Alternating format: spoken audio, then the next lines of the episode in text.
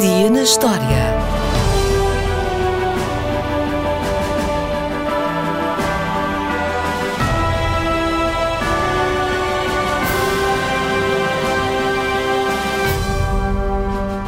A 24 de dezembro do ano zero, Maria estava quase a dar à luz. Sabemos que a data pode não ser exata, mas é certo que durante o reinado do imperador César Augusto foi publicado um édito para que todos os habitantes dos territórios, sob a alçada romana, fossem recenseados na sua terra de origem.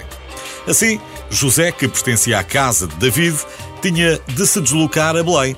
Ora, Nazaré, onde vivia, ficava a 150 km de Belém. Uma distância destas, percorrida de burro, numa caravana, levaria certamente vários dias a fazer. Acresce que Maria acompanhou José nesta viagem e, quando chegaram a Belém, estava quase a dar à luz. Procuraram acolhimento numa hospedaria, mas não havia lugar. Por causa do recenseamento, Belém fervilhava de gente vinda dos mais diversos pontos da Judeia. Assim, Jesus acabou por nascer em Belém, mas numa gruta. A importância do acontecimento fez com que o Natal fosse celebrado desde os primeiros tempos do cristianismo, mas não representado.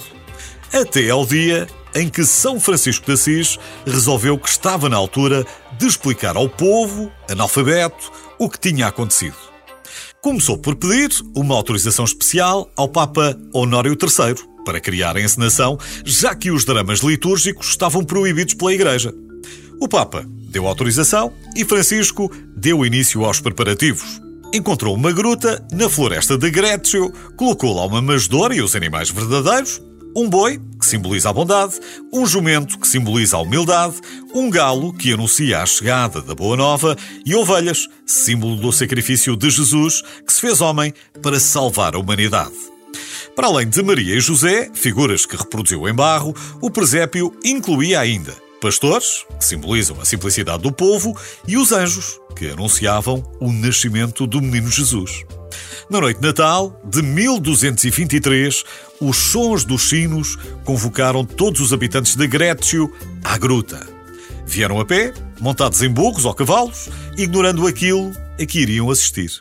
Na gruta, depois da missa, São Francisco, não em número de peças, mas no tamanho das imagens, está neste momento em Alicante.